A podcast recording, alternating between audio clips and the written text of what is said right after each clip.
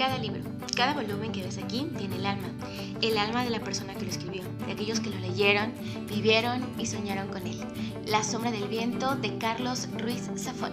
Lectores, soy Carlita y les doy la bienvenida a Desempolvando Libros, el podcast donde amamos el romance, la fantasía, los clásicos, el thriller, en fin, cualquier historia que nos regale un mundo nuevo que descubrir. ¡Comenzamos! Lectores, soy Carlita. Y yo soy Andy. Y esto es Desempolvando Libros. Lectores, les damos la bienvenida a un nuevo episodio. ¡Yay! ¡Yay! Estamos de regreso con nuestro productor ejecutivo. Aplausos para Víctor. Después de unas pequeñas complicaciones técnicas que habíamos tenido, estamos de regreso. Y estamos de, bueno, este libro habíamos pensado que fuera parte de nuestra mm, especial de febrero, mes del amor, pero, Pero- bueno, siempre es, una, siempre es una buena oportunidad para hablar sobre orgullo y prejuicio. Siempre.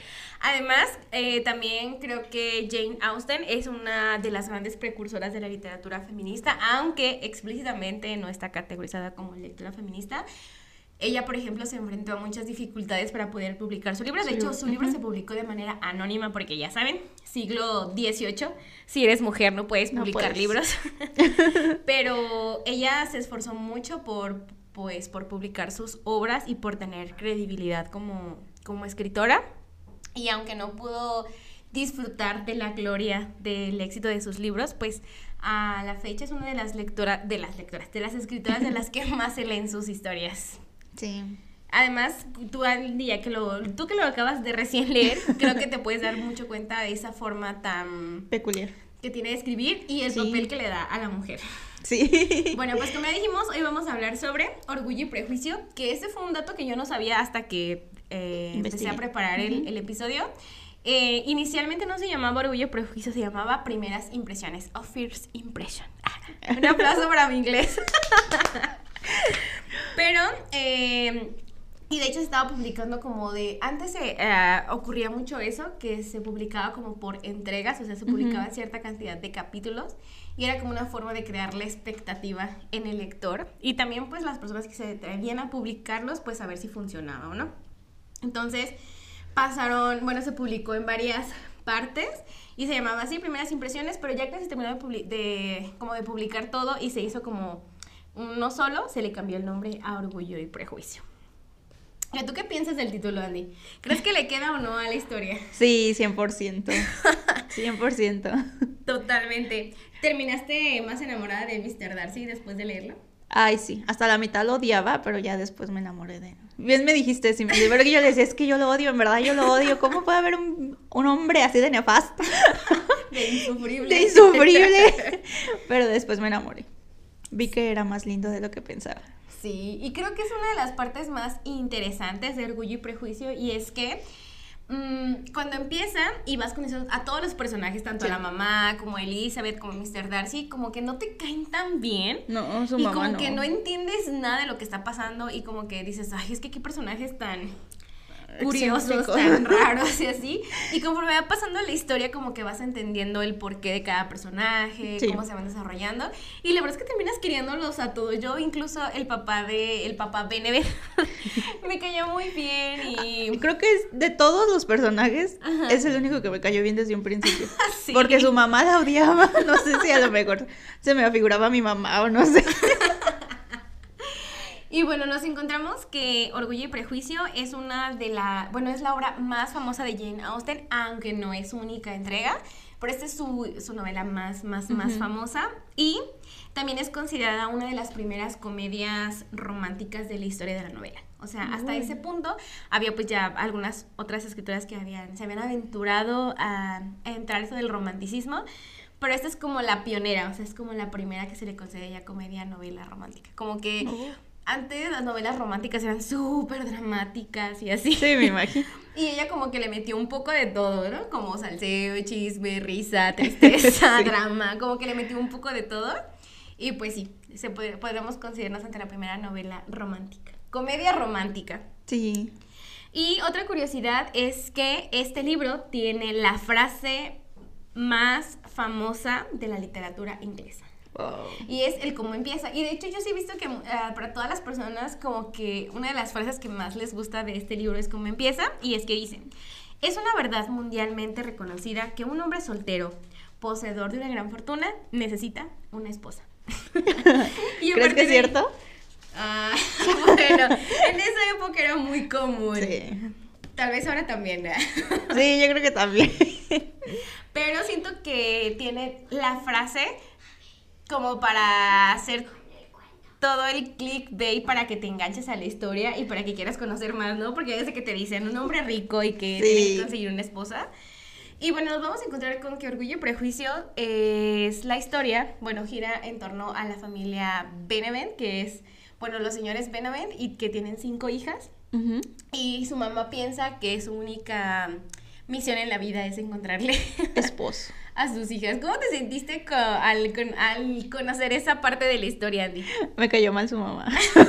Sí. No, pero es que si era de su mamá te hacen pasar vergüenzas, la verdad. No, no, es que era bien intensa. Y yo creo que más vergüenza no tanto las hijas, sino los ellos, ¿no? Sí. Es que Porque los obligaba, así como que sí, es que mi hija es perfecta. Se notaba mucho el interés, ¿sabes? O sea, Sí. ella sí llegaba directo así como de, ¿usted es rico? Tiene tanta... Tengo una hija que es perfecta para, Para usted. usted. Es hermosa, es mi hija más hermosa. Todas eran las hijas más hermosas y dentro de la casa tú eres la más fea, la verdad.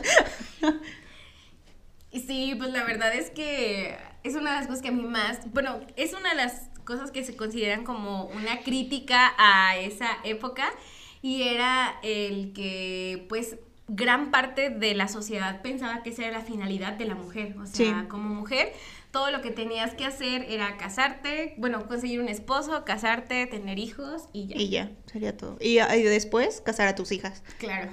Y hacer el ciclo sin fin. Sí, o sea, en aquel tiempo era eso, ¿no? Bueno, creo que todavía hay gente que piensa eso en este tiempo, en este siglo. Sí, era justo lo que hablábamos ya en un episodio, bueno, en el, en el episodio de Todos deberíamos ser feministas de Sí. Chimamanda. Y que decíamos, ¿no? Cuando dicen, no, es que em, el, el machismo no existe y las, la situación de la mujer es algo que no, no- que ha cambiado. Pero la verdad es que podemos ver en este tipo de historias incluso que desde hace, desde hace siglos el papel que se nos ha dado como mujeres es únicamente como jefas de familia. O Ajá, sea, el de un el hogar, esposo. el esposo y ya. Y podemos ver, por ejemplo, Elizabeth. Bueno, ya después, después de los papás tenemos a las cinco hijas, Ajá. que en el libro todas tienen un protagonismo, pero la principal...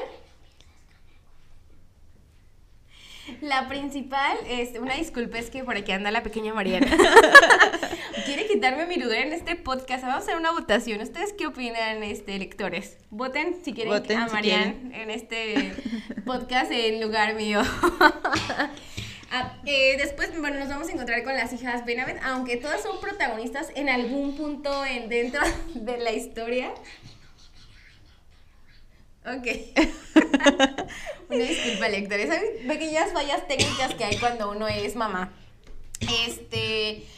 Bueno, después nos, eh, todas tienen un, un, un pequeño protagonismo dentro de la historia, Sí. pero las principales pues son Elizabeth y Catherine. Y Catherine, ajá. Eh, Catherine, que es la hermana mayor, y por la que la mamá está más preocupada porque ya está en la edad límite, o sea, de que ya tiene, creo que 21 años, Sí. Y ya es de que, o sea, si ya... no te casas, ya te quedas. Ya está solterona, o sea, ya casi le iban a comprar su finca con 100 gatos.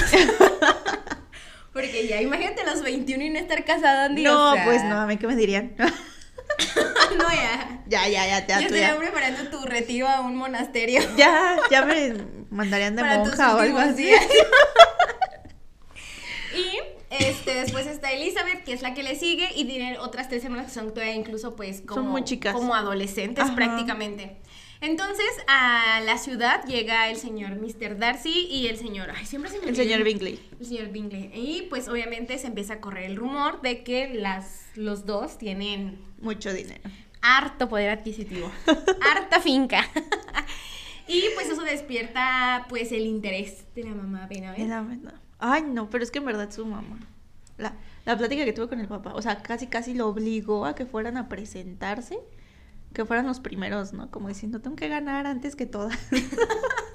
Pobre señor. Ay, yo no sé cómo la aguantaba. La verdad, yo no sé cómo la aguantaba. A mí sí me caía mal. Y para quienes hayan ya visto la película, pueden ver que la película no se queda corta el personaje No. que es en el libro, porque ahí la podemos ver que la mamá es señora es así de que. O sea, llega haciendo escándalo. Y para, o sea, para esa época en la que pues las familias de Alcurnia eran así como que súper piquis con los modales, con la forma en la que se vestía y se hablaba.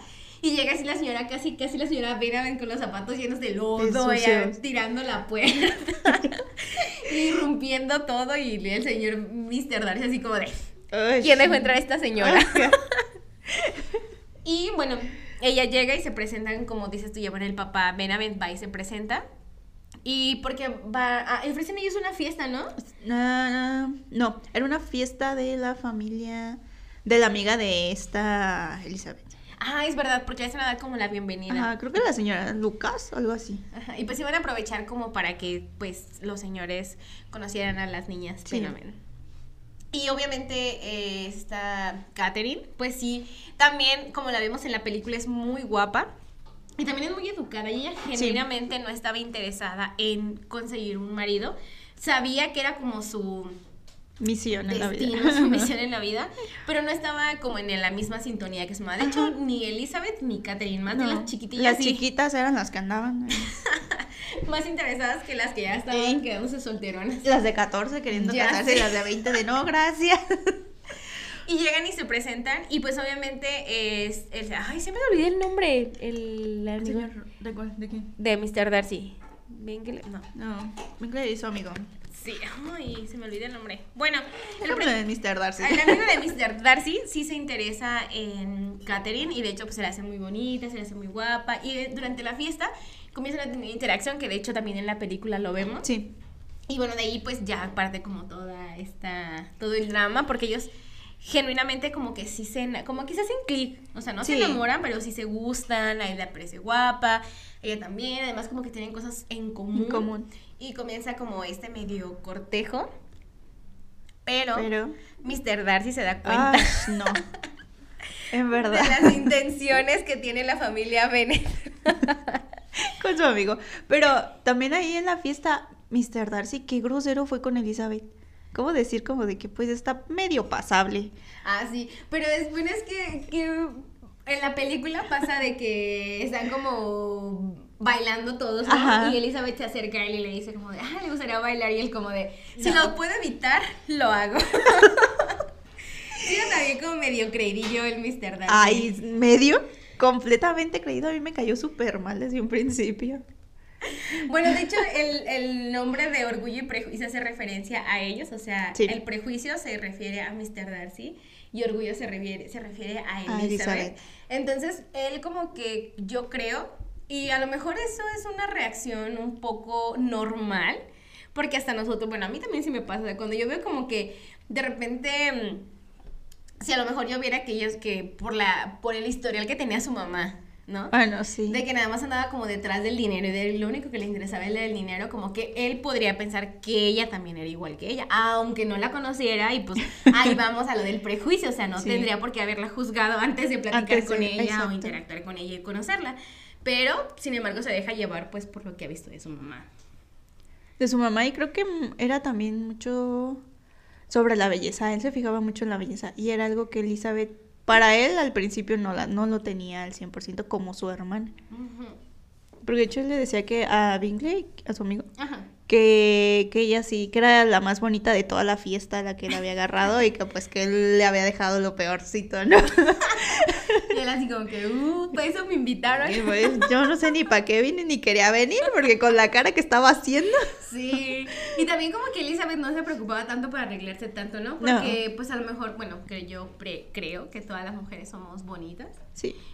Todas, en todas las formas y en todos los colores y en todas las diversidades que habemos, pero pues a veces hay días en que no tenemos precisamente ganas de peinarnos. Ay, sí. o arreglarnos o ponernos el outfit que mejor nos queda o que mejor nos va. Y eso es desde tiempos memorables, digo. Sí. Hay días en los que a lo mejor no, no estamos en nuestro mejor momento, pero eso no quiere decir que seamos feas. Feas, no nos dejamos eh, engañar por los prejuicios de alguien más. Porque Ay, la belleza sí. es algo como bien subjetivo, pero bueno, yo sí creo que, como tú dices, o sea, para él como que pues la hermana Catherine a lo mejor sí llamaba más la atención. La atención que, que todos los demás. Ajá. Y pues ya, bueno, y ahí comienza todo el drama ahora sí, porque... sí. Perdón, también pasa que llega un pelotón nuevo oh a la ciudad, hombres, soldados, y no sé, yo creo que obviamente Jane Austen intentó hacer una burla, una sátira a, lo que pasaba en esa época y en el que a lo mejor, volvemos a lo mismo, a la mujer se nos daba como esa mm, interpretación de que para lo único que servíamos era como para casarnos y así, porque ella dice, ¿no? Que llegó el pelotón y así, como que todas las mujeres se emocionaron y salieron a las calles a recibirlos y así. Y probablemente sí pasaba, ¿eh? Digo, era, es muy lógico que se, muy probable que se haya pasado por, volvemos a lo mismo, la educación que se te enseñaba desde que eras chiquita, que pues todo lo que tenías que hacer era conseguirte un buen marido. Un marido, exacto. Es, es la, una traducción al tiempo real sería para nosotros BTS. Llegan a México y nos vamos a acampar al aeropuerto desde 15 días antes. Sí, cuando vino Tai, te juro que yo estaba así a nada de irme a Bacalar y mi papá, ¿te vas a ir? Y yo, sí, ya, ya me voy. me acuerdo que me estaban poniendo las uñas. Y yo, ya, déjame así dos uñas, ya, no me importa, ya me voy. No importa que vaya con el manicure a medias. me, me las quito allá. O sea, es Mr. Darcy. Es Mr. Darcy siempre, o sea, tengo gustos así, pero me caen mal. O sea, me caen mal al principio. Pero si, si él me va a ver, dice, está con dos uñas que... Te hubiera visto así de arriba. ¿Qué va a comprar? ¿Sí puedes pagar o no? Y él dejó de traer a esta señorita porque no, es que sí, nuestro chico Gucci sí es muy así. Sí. Pues es hermoso y es precioso, pero... A veces. Tiene su personalidad.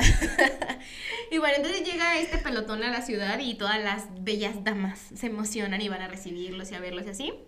Y llega uno muy peculiar que curiosamente también es conocido de Mr. Darcy, que después más adelante vamos a ver que era una especie de mm, protegido, mm, como que creo que su tío o su papá era como tipo el ahijado del papá o algo así. Ajá, como alguien que quedó huérfano y su papá como que, lo integró a la familia o algo así. Pero pues bueno, al, principio de la historia no vemos todo el contexto de este personaje, pero vamos a ir viendo que tiene diferentes matices no muy bonitos que digamos. Ay, sí. Y digamos que sobre todo él le llama la atención a Elizabeth. Y tan, bueno, como que los dos se llaman la atención. Ajá, sí. Hubo clic ahí. Sí pues bueno, por la descripción se ve que es muy guapo y así. Y pues obviamente supongo que un hombre con su traje de soldado inglés impresiona. Claramente impresiona. y Mr. Darcy se da cuenta de eso y como que alerta a Elizabeth, a Elizabeth le dice como de que no, pues que ese es un vividor y que es un borracho y así. Pero primero él le cuenta una historia a Elizabeth donde ah, sí, es verdad. puso en mal y que el malo era Mr. Darcy. Hasta yo me la creía.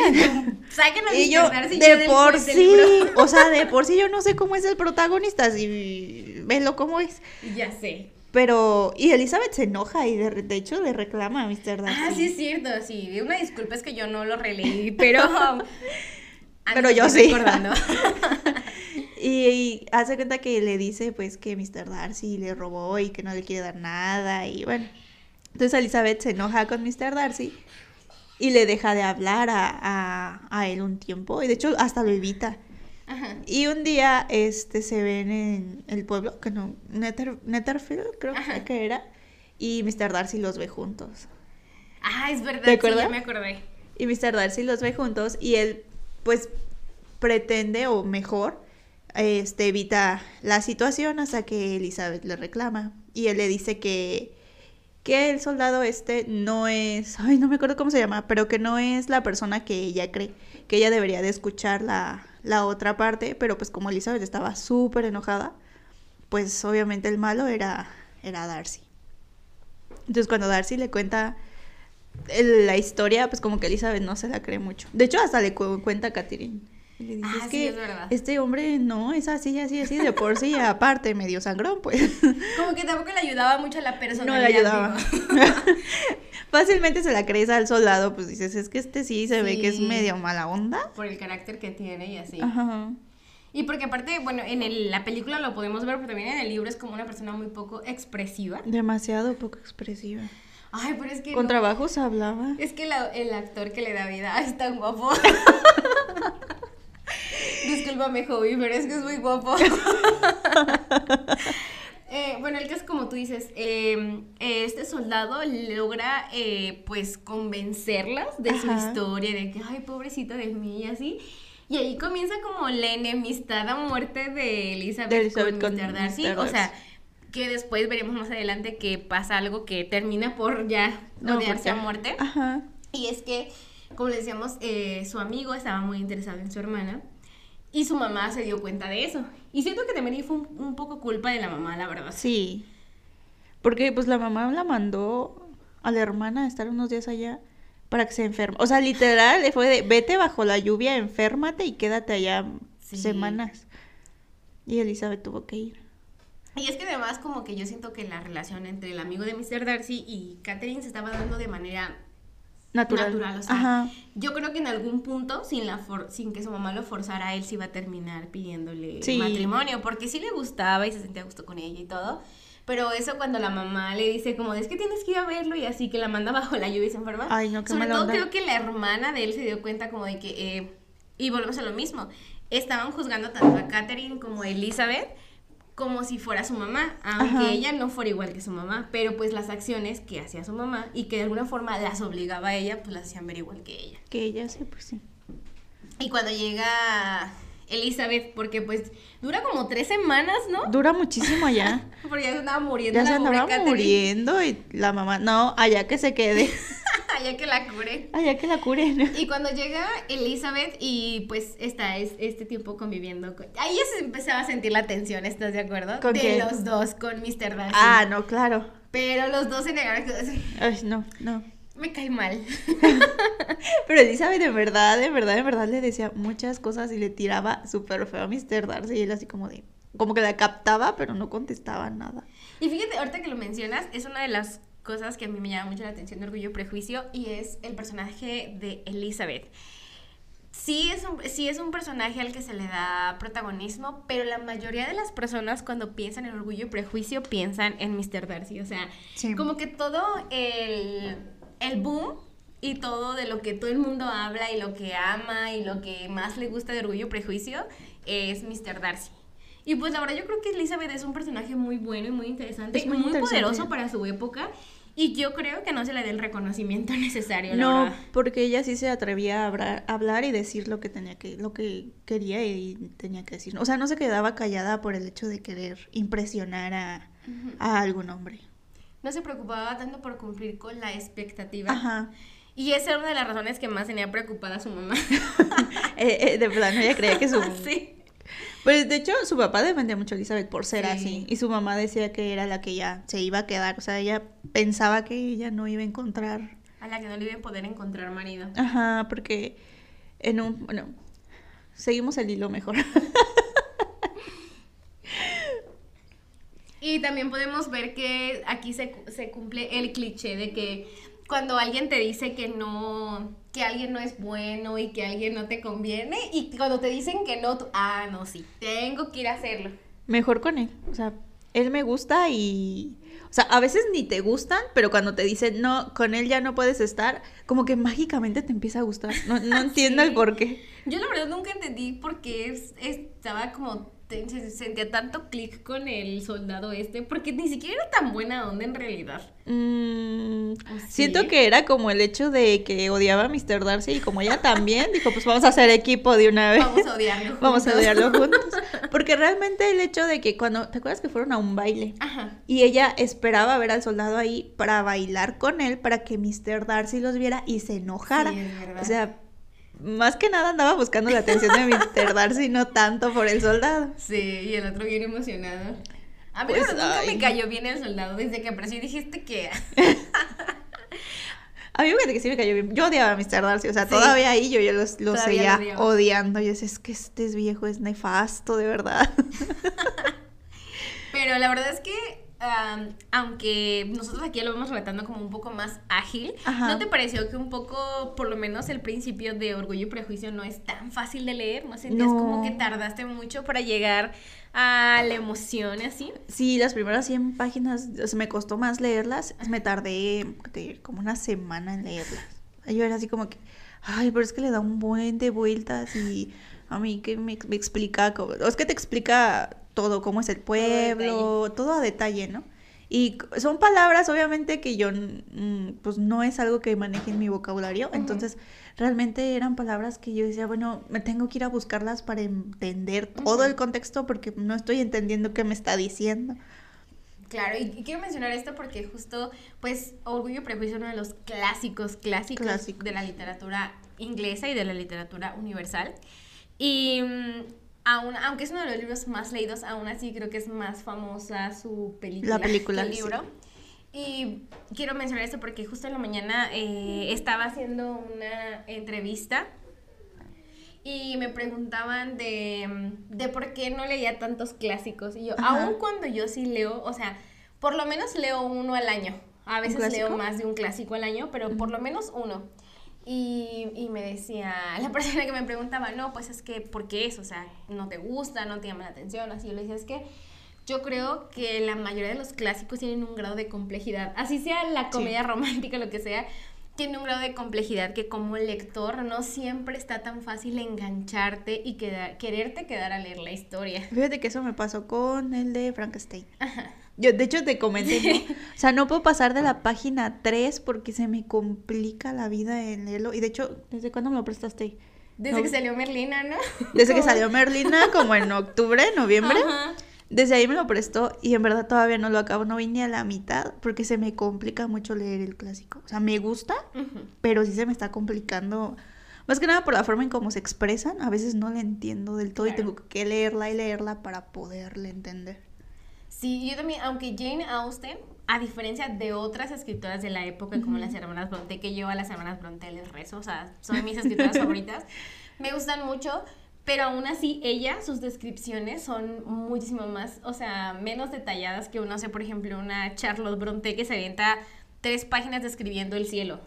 Oh my god. Entonces, pero siento que creo que es algo importante de mencionar porque pues uno de los principales objetivos de nosotras al hablar aquí es recomendarles el libro Y y que lo lean, pero queremos advertirles que no es como las comedias, como las novelas románticas actuales que entras y que es más fácil introducirte a la historia. No. O sea, sí se los recomendamos y obviamente por favor léanlo porque si la película tiene salseo y está divertida, el libro No, también libro es otra cosa. sí, pero también tiene su grado de complejidad, no en que sea tan rebuscado, pero sí, la verdad es que cuesta trabajo cuesta. engancharte porque, como decía Andy, o sea, hace un buen de descripciones, detalla muchas cosas y así. Sí.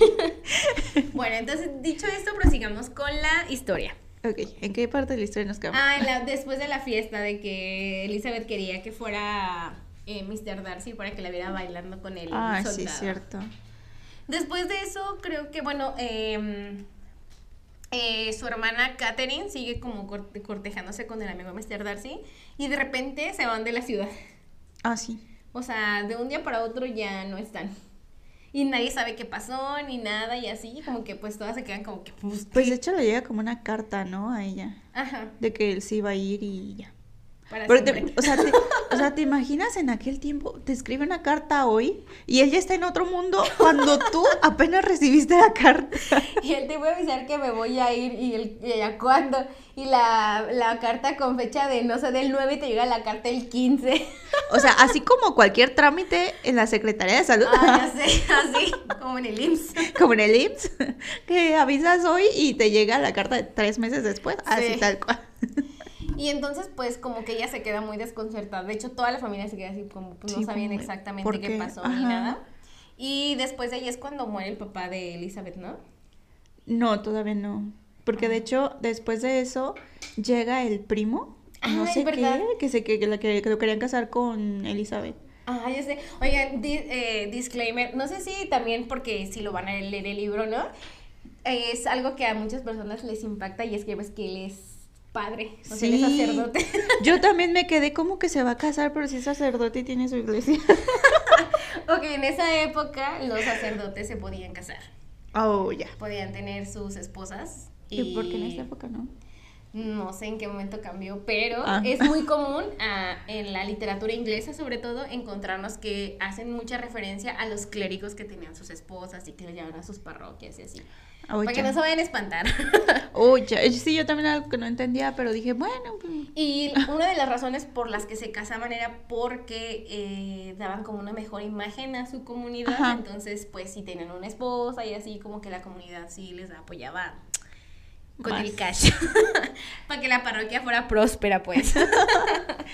Sí, de hecho, este, bueno, ahí sí no entendí cómo estaba el asunto, pero Ajá. creo que si el, como el papá de Elizabeth tenía su casa y no tenía hijos varones, tenía que dejársela a como que el otro, sobrino, al sí. sobrino, ¿no? Algo así. Y pues creo que él era el, él era el primo, ¿no? El sobrino. Era Sí. primo, Ah, sí, era algo primo. así. Bueno, el chiste es que se lo tenían que dejar a él, pero la señora Bennett, en verdad, quería que una de sus hijas se casara con el primo. O sea, yo también ahí dije yo, ¿cómo? O sea, ¿cómo vas a casar a una de tus hijas con el primo de tu marido?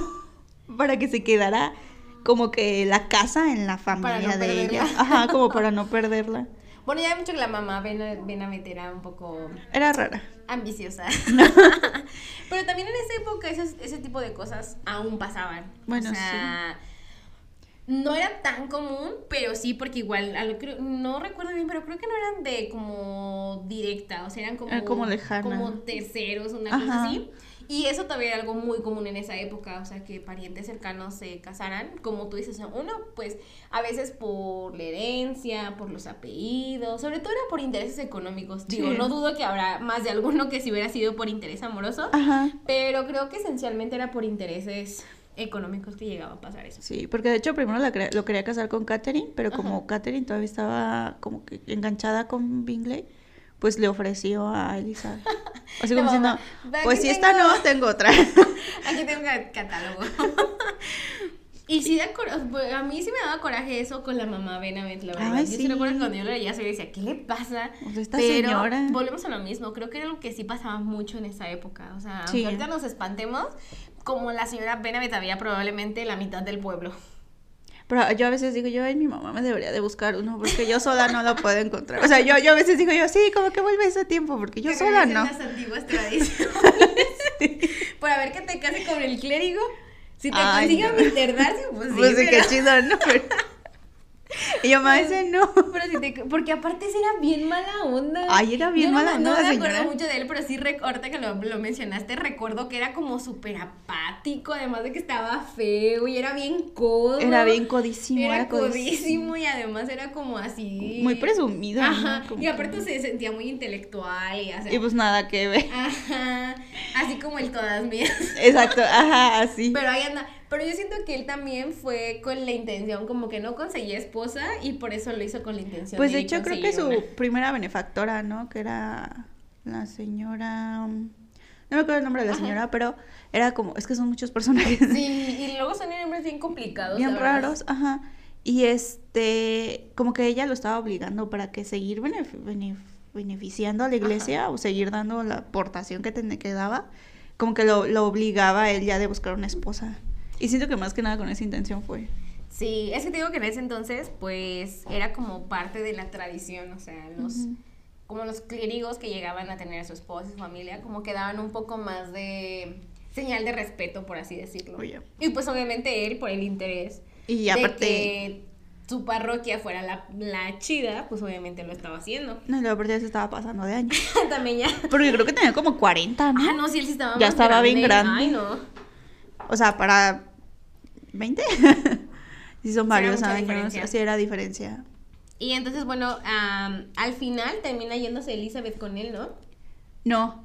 Él le pide matrimonio y Elizabeth dice que no. Entonces él busca otra esposa que era la mejor amiga de Elizabeth. Ah, sí es cierto, yo no me acordaba de eso, pero es que me Ajá. acuerdo que ya después están, ella sí se va con ellos. Sí, ella va con pero ellos a visitarlos. se va a visitarlos, ¿no? Y es cuando también conoce a la, benef- a la benefactora del Ajá. primo y resulta que Ay, Era tía, era tía, ¿no? Tía de, Tía de de, Mr. Darcy. Imagínate que al, al- al hombre que más odias, porque bueno, a este punto ellas ya sospechan que mi- el pretendiente de Catherine se fue de la ciudad por influencia de Mr. Darcy. Entonces Elizabeth ya lo odia más. Así antes le caía mal y así ahora lo odia más. Porque ella está segura que Mr. Darcy influyó en esa decisión. Y pues su hermana estaba súper triste porque ella estaba muy enamorada de él. Sí, Entonces ahora lo odia más. mucho más.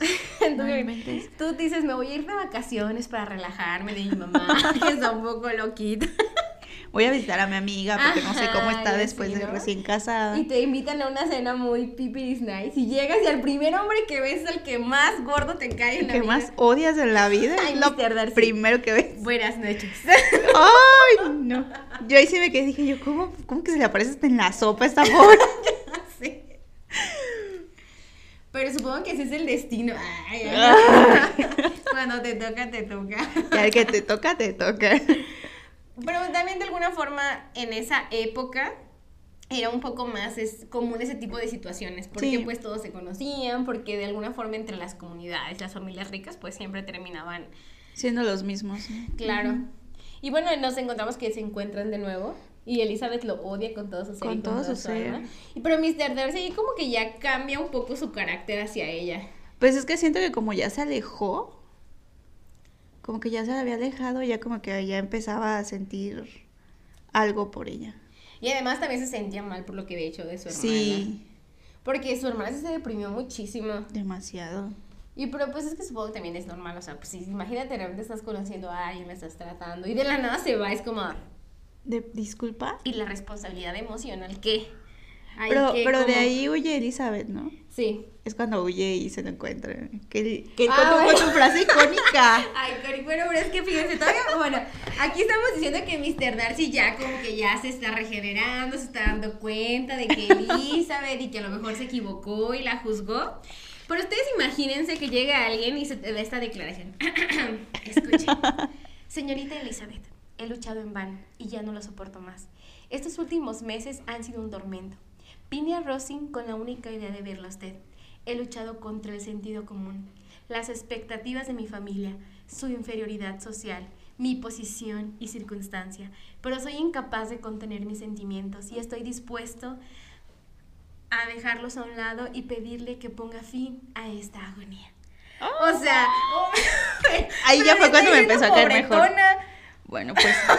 O sea, pues. O sea, diciendo, es que fíjate, es que fíjate, o sea, he luchado contra mi sentido como mi posición, porque, o sea, vea mi apellido y vea su apellido. O sea, ve quién soy yo O y sea, quién eres fíjate, tú. Ubícate, Elizabeth, ubícate quién soy yo, el dineral que tengo, Pero aún así vengo detrás de ti. pero te amo y pues estoy dispuesta a sufrir a todo eso.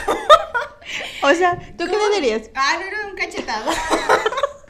O sea, ¿qué me estás queriendo decir? Porque mira, todavía lo del dinero, pero cuando le dices su inferioridad social es como casi casi dijo.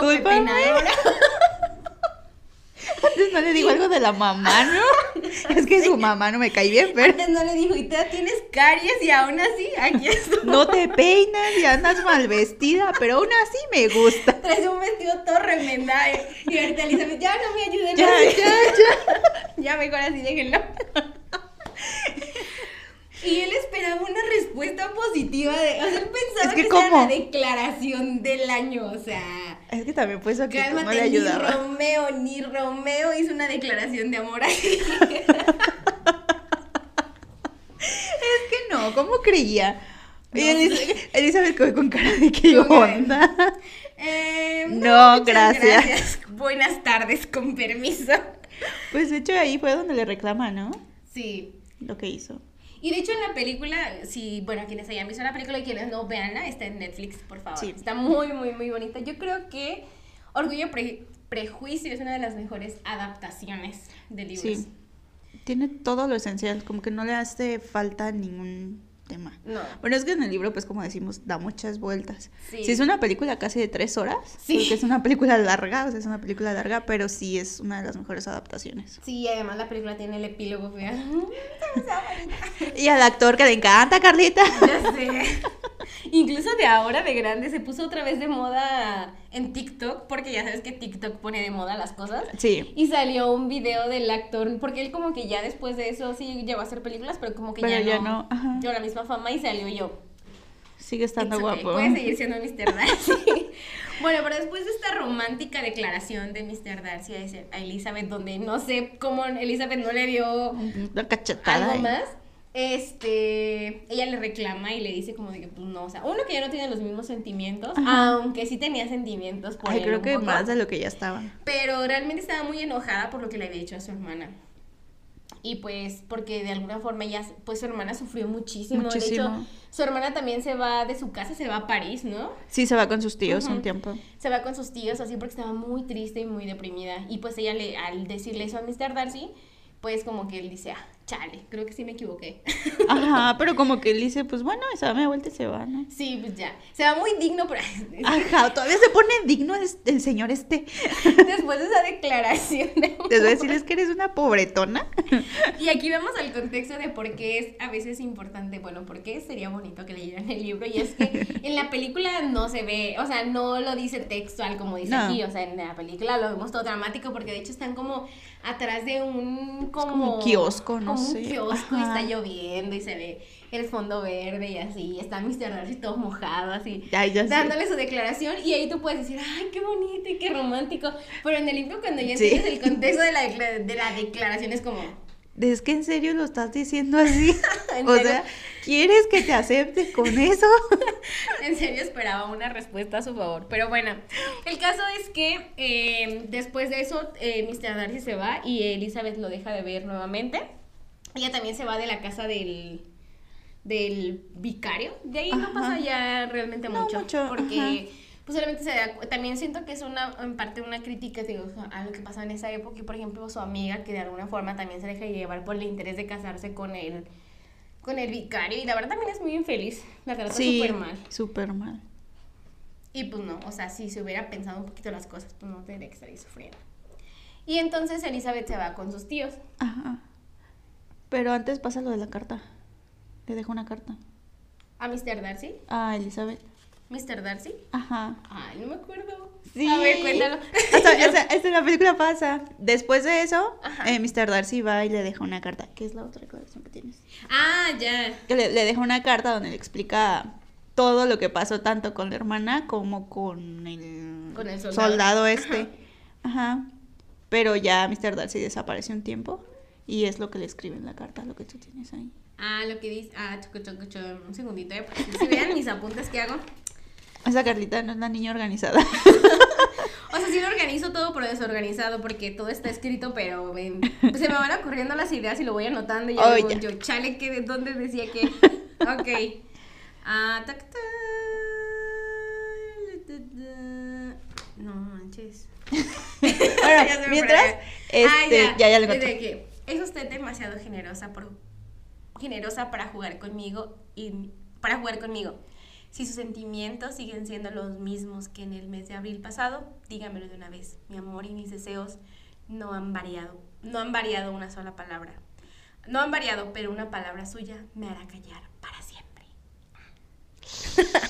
bueno, pero eso está chido, ¿eh? Eso está padre porque... Eh, En esa ya como que ya le arregló poquito la anterior. Claro, no dijo pobretona. Pero hay algo muy importante y es que dice, o sea, si, si su intención no, si no quiere nada conmigo, está bien, yo lo voy a entender y voy a poner mi límite y no voy a insistir más. Ajá. Y, hombre, es algo que deben de aprender. Cuando alguien les dice que no, pues ya, si les dijeron una o dos veces que no, pues hay que aprender a respetar las decisiones y no estar ahí atosigando.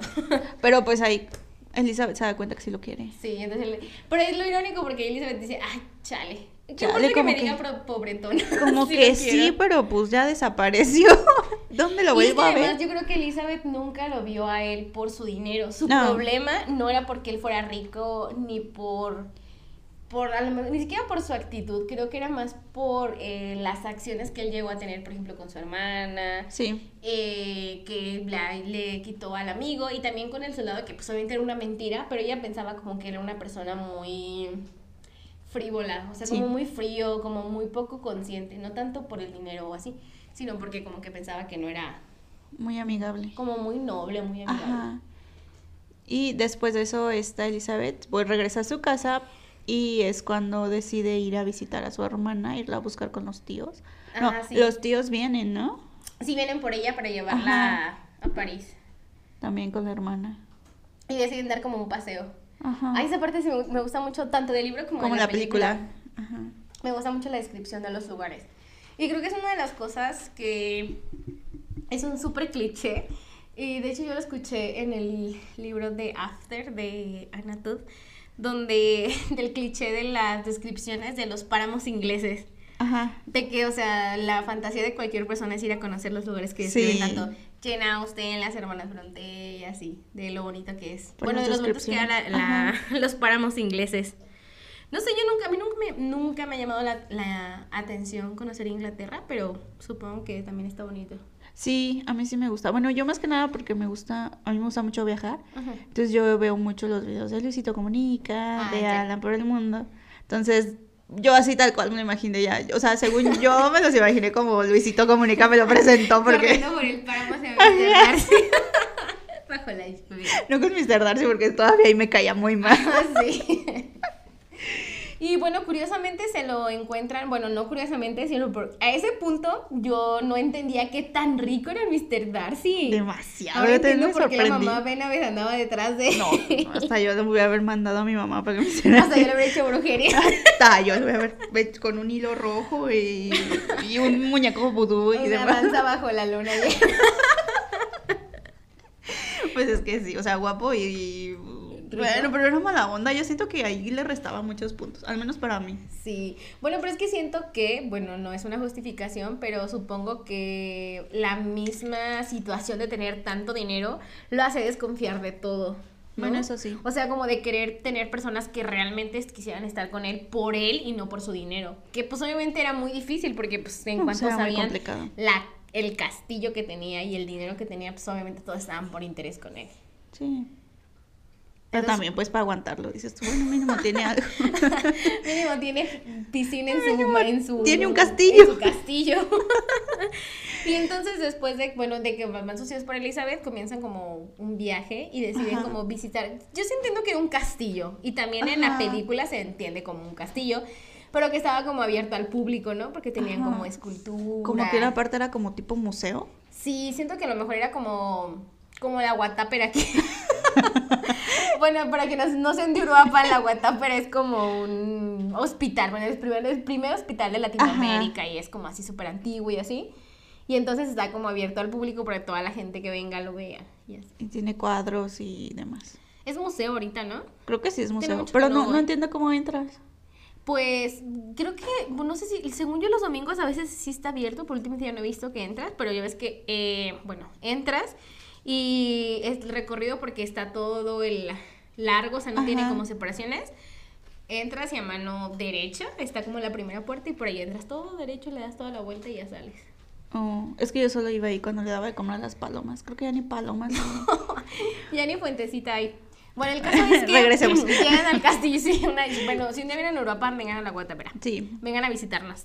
Este, mm, entran al castillo y pues ella comienza como a ver y así, y, y de repente empieza a escuchar que alguien está tocando el, El piano. piano. Pero ay, es que, bueno, ahorita seguimos, pero es que amo el dramatismo que Jane Austen le mete a las cosas importantes dentro de la historia. O sea, ¿qué probabilidad hay de que tú entres a un museo, escuches a alguien tocar el piano y, Y vas detrás. Ajá, y te llame la atención ir a ver quién está tocando el piano?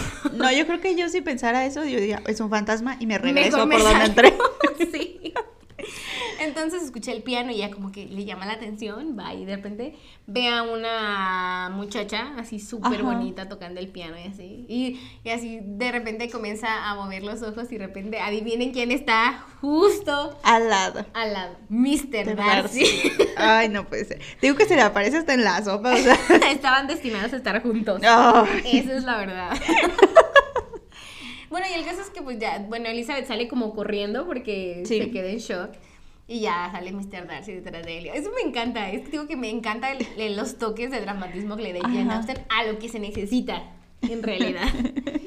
y bueno, de ahí como que empiezan a platicar y ya. Como que ahí los dos ya eh, suavizaron un poco su rencor mutuo. Sí, ya, ya, ya hablaban como personas normales. Pero como no todo en esta vida es bonito, ni dura para siempre. Y si no, ya se acabaría obviamente la novela. Ajá. Eh, en lo que están ahí, sus tíos se dan cuenta y ella incluso sus tíos lo invita a, ir a pescar, ¿no? Ajá. Lo invita a ir a pescar y su tío así Y como, ay, qué buen hombre. Y Elizabeth como de, si supieras. ¿No lo conoces? bueno, es que de hecho todo el mundo decía, todos los que lo conocían, Ajá. decían que era muy buena persona y que era muy noble y no sé qué. Y yo así como decía, pues es que no se le nota. La verdad, lo de tener muy, lo de tener muy en muy el fondo. Y eso es, esa parte creo que también es interesante y de hecho lo hablábamos en el podcast de Todos debemos ser Ajá. feministas, como de esta expectativa que se crea de cómo debe ser el hombre y pues obviamente era un reflejo mucho del hombre de esa época. Sí. O sea, súper reservado, súper inexpresivo, sin, pues podría parecer, parecer hasta sin sentimientos, ¿no? Donde lo Sí. único que le interesaba y le importaba pues era seguir haciendo crecer su fortuna y conseguir una buena mujer y una buena esposa sin importar los sentimientos. Así lo No, dejaba entrever ajá. mucho Jane Austen. Sí, de hecho sí. Y de hecho pues era un típico señor Darcy, ¿no? Sí. Y bueno, después de, bueno, eh, después de que, de que están en el castillo, regresan ellos como a su hostal Ajá. y se encuentran con una carta. Y es que resulta que una de sus hermanas se fue con- Lidia. Ay, no. Es que Lidia era una cosa Casi seria. no hablamos de Lidia, pero ay, no, a mí me caía súper mal en el libro. Ah, ah, yo como que no le tomé mucha importancia, porque sí decía, pues, o sea, tenía, empezaba la adolescencia, los hombres guapos, pero como que ella sí buscaba casarse. O sea, pero era como súper berrinchuda y inmadura. Sí, de hecho las dos hermanas, las dos hermanas chicas. O sea, era como mi hermana Monse, haz de cuenta. Yo pienso en Lidia y pienso en mi hermana. Ay, no. Te lo juro, puros dolores de cabeza. Sí, pero como que ella sí le importaba mucho eso. Eh, Sí. Siento que era igual a la mamá. Sí, Siento que era la mamá vuelta a nacer. Sí, la verdad, sí. Y además siento que era como muy am, poco responsable. Sí. O sea, como muy impul- impulsiva, es la Impulsiva, palabra. Como ajá. que no pensaba muy bien lo que hacía ni lo que decía. Y por eso termina. Ah, ellas, y también las, eh, la- lo que pasa es que a ellas las iban a mandar también con otros tíos. Ajá, sí. Entonces, en ese viaje se encuentran con los soldados y ahí estaba el que del que hablábamos al principio, que Ajá. también era como el protegido de la familia de Mr. Darcy. Y pues resulta que se va con él. Mm, Y pues para esa época era algo súper mal visto. Sí. O sea, uno, porque pues eh, ella estaba muy chica.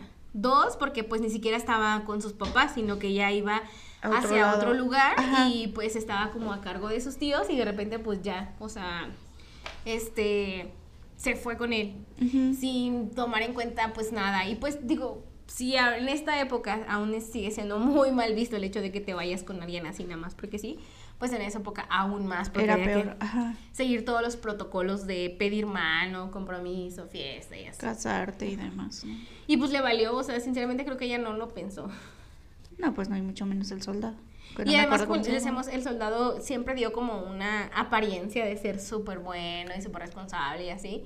Y a este punto nos damos cuenta que era una persona súper mentirosa y súper borracho y súper Súper vividor. borracho vi- y vividor, más que nada. Sobre todo. De hecho, eso era, ¿no? El- Ujú. el, problema con Mr. Darcy, que eh, él sí le había entregado la parte que le había dejado su papá, pero se la gastó en casinos y, Y todo. y todo eso.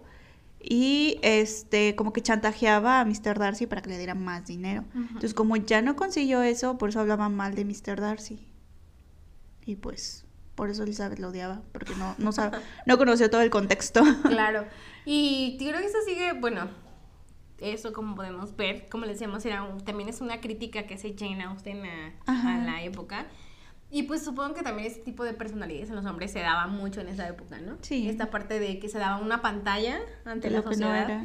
de lo que no eras y ya que conseguías, no sé, casarte con alguna muchacha o así, salía la verdad y pues ya ahora sí que pues la afectada era la chava porque pues imagínate, o sea, No, pues ya ni cómo te regresas. ni cómo te regreses ni nada porque pues en esa época era súper mal visto.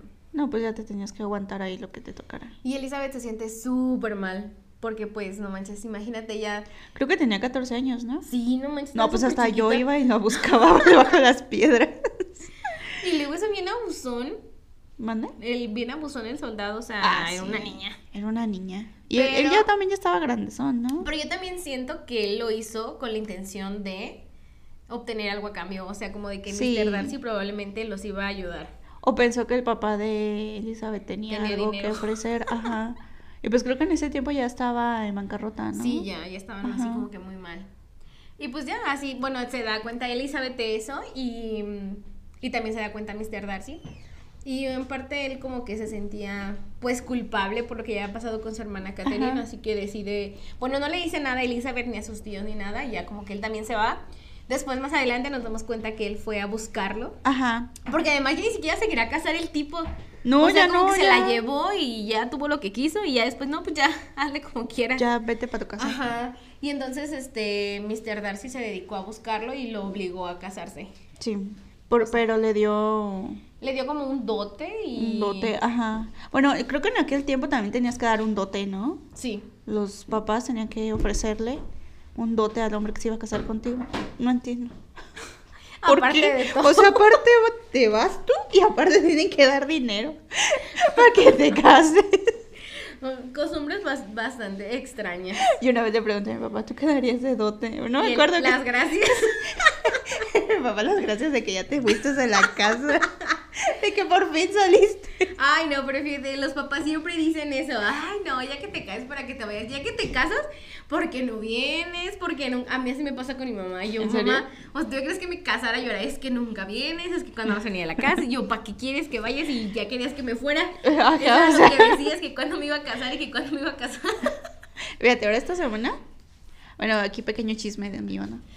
No fui a mi casa a comer varios días y mi Ajá. papá sí, es que siento que no te he visto. Y yo, no estás diciendo que quieres que ya me vaya. Que ya estoy en edad de que ya estoy en edad de dependizarme, de tener mi casa y de repente es que no vienes, ¿por qué no vienes? No te he visto. Las ¿Qué no vives aquí? Las ironías de ser padre. Ya sé. Como que de repente uno los harta y dice, ya que se largue, pero ya cuando no nos ven, ay, no, mejor no. No, ya cambié de opinión. Y el caso es que ya, eh, bueno, después de, de eso, eh, la hermana de Elizabeth se siente soñada porque... Uy, sí. ella, o sea, ella como que vive en una burbuja, en una fantasía. O sea, pues obviamente es una Es que niña. Estaba bien chica. Pero también como que nunca quiso aterrizar en la realidad, porque digo, Ujú. también no hay que ser muy listo para darte cuenta de la situación en la que estás y ver que el fulano no tenía ni pies ni cabeza ni si iba a ser responsable. Ajá. Y cuando ya Mr. Darcy les da dinero y todo, así como que se siente más todavía. Todavía más de lo que... O sea, siente Ujú. que agarró el hombre perfecto y lo mejor que pudo haber este, tenido en la vida, ¿no? Ya sé, y pues no sé, siento que también eso, pues, es importante, niñas. Hay que tener un poco más de perspectiva, Ajá. tener un poco más de objetividad con lo que vemos. Y sobre todo no, no dejarnos llevar por las primeras impresiones, Ay, sí. porque después terminamos sufriendo Demasiado. de las dos partes. Pero creo que esa es una gran lección que tiene orgullo y prejuicio. Fue por algo es orgullo, pero Claro. Porque imagínate que fue escrito, o sea, hace en el año, se publicó en 1813. Ajá. Y o sea, ¿en qué año estamos? O sea, después de dos, más de 200 Más años. de 200 años. Efectivamente se publicó Oye, y no hemos cambiado mucho. ¿eh? en 1813. O sea, tiene más de 200 años esta historia y sigue pudiéndose trasladar a la realidad. No inventes, pues mucho no hemos cambiado, mucho no, hemos avanzado. Bueno, solo que ya no es necesario que des un dote cuando te cases. Pero bueno, y ya después, bueno, te, te estoy diciendo mucho bueno. Eh, una de las condiciones que pone Mr. Darcy al ayudar en esta situación es que no sepa Elizabeth. No sé qué. Ah, sí, que, que no, no sepa, como que a este punto él ya estaba muchísimo más enamorado de ella y bueno, Sí. lo mismo, yo creo que la personalidad de Mr. Darcy era que quería que las personas que estuvieran cerca de él estuvieran realmente por quien él era y no por lo que él tenía ni lo porque él podía hacer, o sea, como que no la quería condicionar a, a, ahora me vas a querer porque te ayudé con lo de tu hermana. No. Y no sé, eso se me hizo padre, o sea, que, creo que ya yo ya empezaba a querer más a Mr. Darcy y Sí, con ya, eso se me hizo muy Como que ya ella fue como cuando dije yo, bueno, no es tan así como yo pensaba. Y además porque a lo largo de la historia también, bueno, más adelante vemos que él reconoce su error y él Sí. reconoce que él sí fue el responsable de que se fuera su amigo Sí. y dejara a la hermana de Elizabeth triste y deprimida y lo reconoce y lo acepta y pues pide perdón por eso. Y creo que eso es algo también interesante porque a veces no está tan fácil reconocer cuando uno Tus se errores. equivoca. No. Sinceramente y decir, pues me equivoqué y pues qué puedo hacer para enmendarla. Y ya, al final eh, ellos sí están juntos, este, el señor Bir- Birkley. Bingley y Catherine. Pero todo es por Mr. Darcy. Sí. Al último Pues como que, que le dice, quedaba.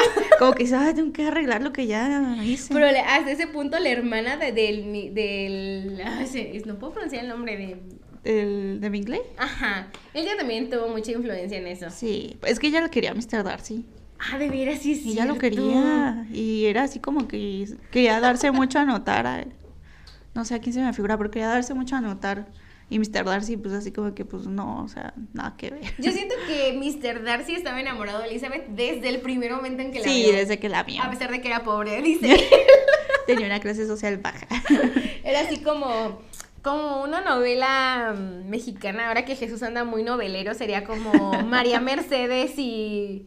¿Cómo se llama el protagonista, Jesús? ¿De María Mercedes? ¿O el de Marimar? Ay, ahora se hace el que no sabe cuando todos los días ve la novela. Ay, no, sáquenlo. Ya no lo queremos en este, en esta producción. Ya no va a ser Bueno, productor. Solo ve la de curso. Bueno, Mami, aunque ella era mami, muy. es que no sabes que mi papá fondo del corazón es muy experto. Ah, sí, mi amor. Uh, tienes esa fue la voz de Mariana. Esa fue la voz de Mariana. ¿Ustedes qué opinan? Después de escuchar esa voz, ¿quieren que ella tome mi lugar en este podcast? Es que hicimos un trato. Quiero tomar tu lugar. Ah, bueno, una disculpa. Hicimos un trato entre Mariana y yo que, que ahora el siguiente podcast va a ser con ella y que Carlita va a ser la productora. Claro.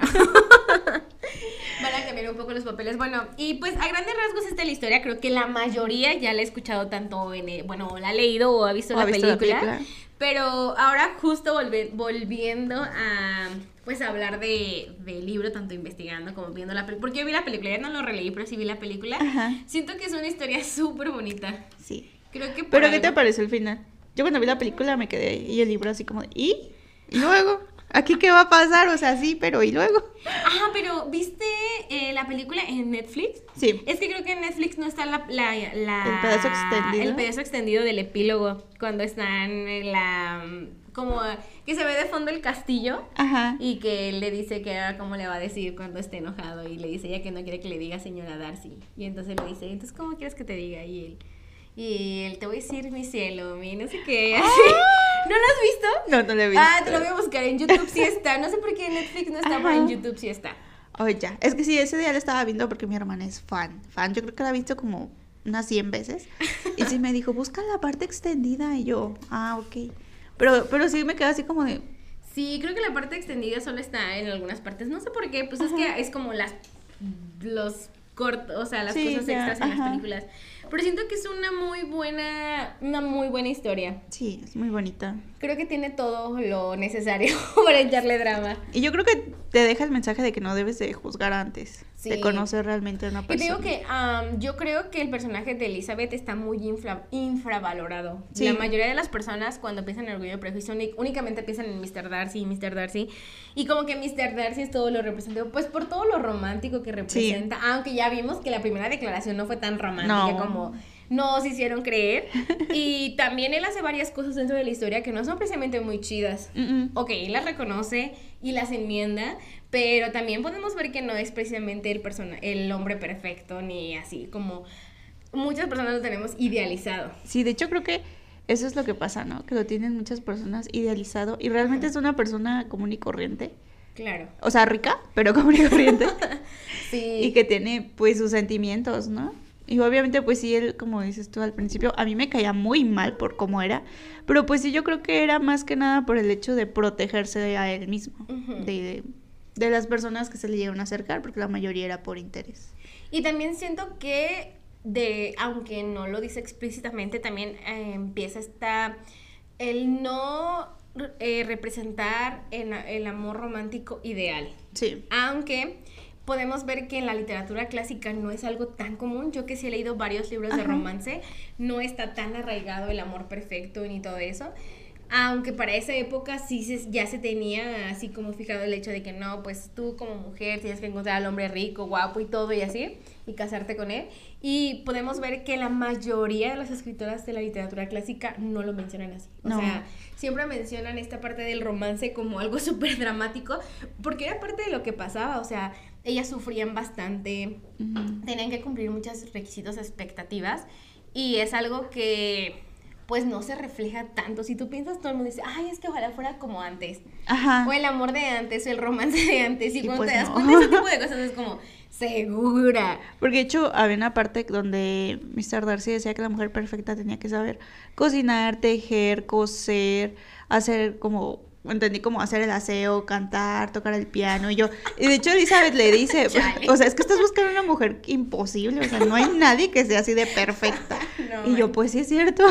Yo no cumpliría ni dos. Ni dos- tenía que ser educada, saber hablar, saber, o sea, tenía que saber un buen de cosas que tú así como no, pues yo ya con la educada ya, ya, ya, ya no. Claro, y creo que sí suf- se sufría mucho en esa época Sí. sobre eso. Y lo podemos ver, digo, el fin del libro no es criticar, pero Jane Austen sí lo hace de una manera muy sutil. Sí. Y sí lo deja ver. Y no sé, yo a mí la verdad, a pesar de todo eso, bueno, a pesar de que les digo, no es un libro tan fácil de leer, a mí sí me gusta mucho Orgullo y Prejuicio.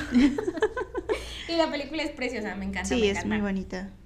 Y bueno, nosotros queríamos hablar de este como en especial del, de febrero, del Día del Amor, precisamente por eso, porque creo, creemos que Jane Austen no romantiza el amor perfecto, Sí. ni el romance ideal, ni siquiera muestra tanto a Mr. Darcy como a Elizabeth como personas perfectas, sino pues como No. dices, como personas muy, muy, muy reales, Ajá.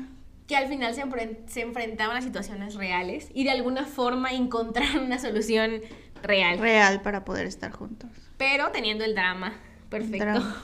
Es que dime qué relación no tiene drama. Creo Claro. que hasta las de este siglo tienen drama y demás. Y creo que más, ¿no? Más todavía.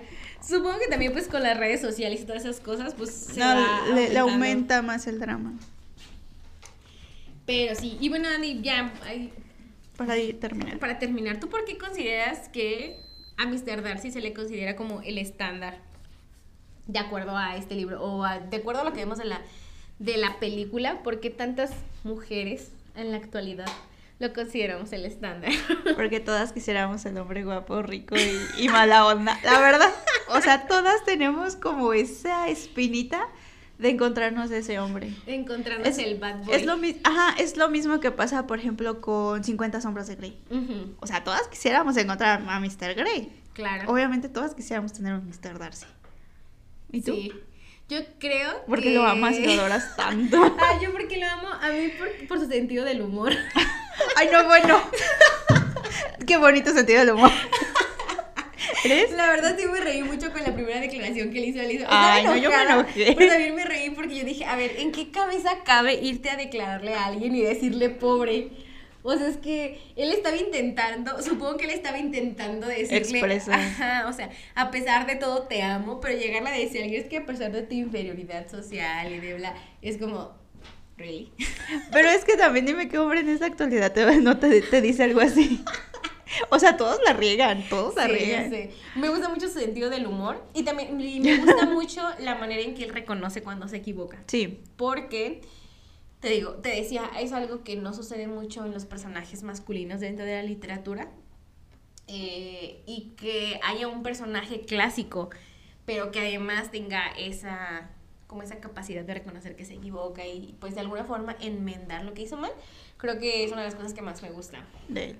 Porque hay otros personajes masculinos que he leído, por ejemplo, Heathcliff es el personaje de Cumbres Borrascosas y es un personaje horrible, o sea, Ajá. Es mi libro favorito, pero en serio ese personaje, es, o sea, termina haciendo que la protagonista se muera. O sea, ese grado de tóxico, de mala onda. Y se muere, o sea, él se muere como dos capítulos antes de que se acabe el libro. Y es como, ya por favor, este. Ya termínalo. Ya, mátalo. Te lo juro. o sea, y, y a lo largo de toda la historia vemos que nunca se. Nunca reconoce que es un. O sea, una mala persona, ni que se equivoca, ni nada, ni así. Y también, por ejemplo, en Jane Eyre, que está el señor Rochester, que él también lo quiero mucho, pero a lo largo de la historia vemos que también todo el tiempo lo buscan justificar como hombre, de que, ay, pues es que pobrecito por todo lo que ha pasado, o sea, por eso es así, Ajá. por eso esto, y por eso es frío, por eso así. Y no, él no me cae mal, pero al final de la historia, al señor Rochester, por ejemplo, en Jane Eyre le pasan muchísimas cosas horribles físicamente. Ajá. Y. Pero nunca, nunca se deja ver. O sea, ese, las cosas que él sufre se dejan ver como que es con- como una forma de redimir por lo que él hizo. Pero al final de cuentas nunca reconoce que se equivocó. Entonces es como. Y todos van como por el mismo tinte, ¿sabes? O sea, Ajá. como todos los hombres de los que se habla en literatura clásica, sí se busca como darle esa humanidad, pero al final de cuentas se sigue. Se les sigue dejando ese lugar de no, pues es que pobrecitos, o sea, ellos. Ajá, o sea, victimizándolos. Ajá, y vemos que aquí no, o sea, vemos que él al final de cuentas se equivoca, lo reconoce y al final Y trata de arreglarlo. Ajá, y tienen un final feliz porque terminan Ajá. juntos, pero tampoco es así como que de que fueron felices y comieron perdices y ya. Supongo No. que pues hay muchos, hay algunos libros Ajá. que han sido reinterpretados, que hubiera pasado después con Con Elizabeth y Darcy. Mr. Darcy, y obviamente interpreta, ah, eh, con interpretaciones actuales. Y he visto mucho, muy buenas reseñas de ellas. Creo que tal vez podríamos buscar una. Una para hacer la segunda para- parte. Ajá, para ver qué hubiera pasado con Mr. Darcy. Porque este, Jane Austen nunca les, nunca les dio nunca, segunda parte ajá. ni nada.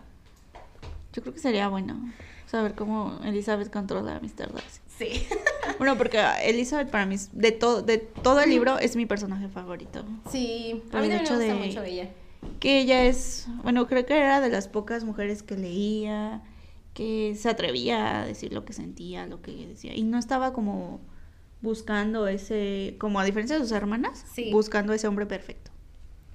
Exactamente. Pero bueno, lectores, esperemos que les haya gustado el chismecito de Orgullo y Prejuicio. Más chisme que de, de todo, pero bueno. Pero es que ya saben, la idea es que lean el libro. Sí. O por lo menos vean la película, porque creo que vale mucho la pena. Yo creo que es una adaptación preciosa. Sí. Y los actores son muy buenos, tienen mucha química.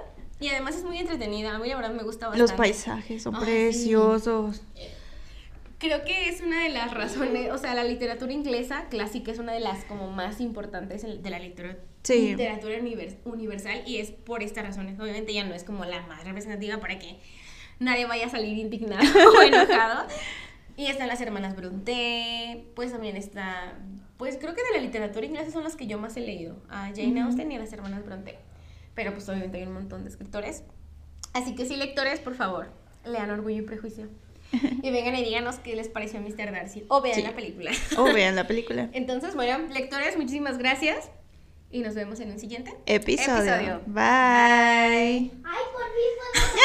Ah,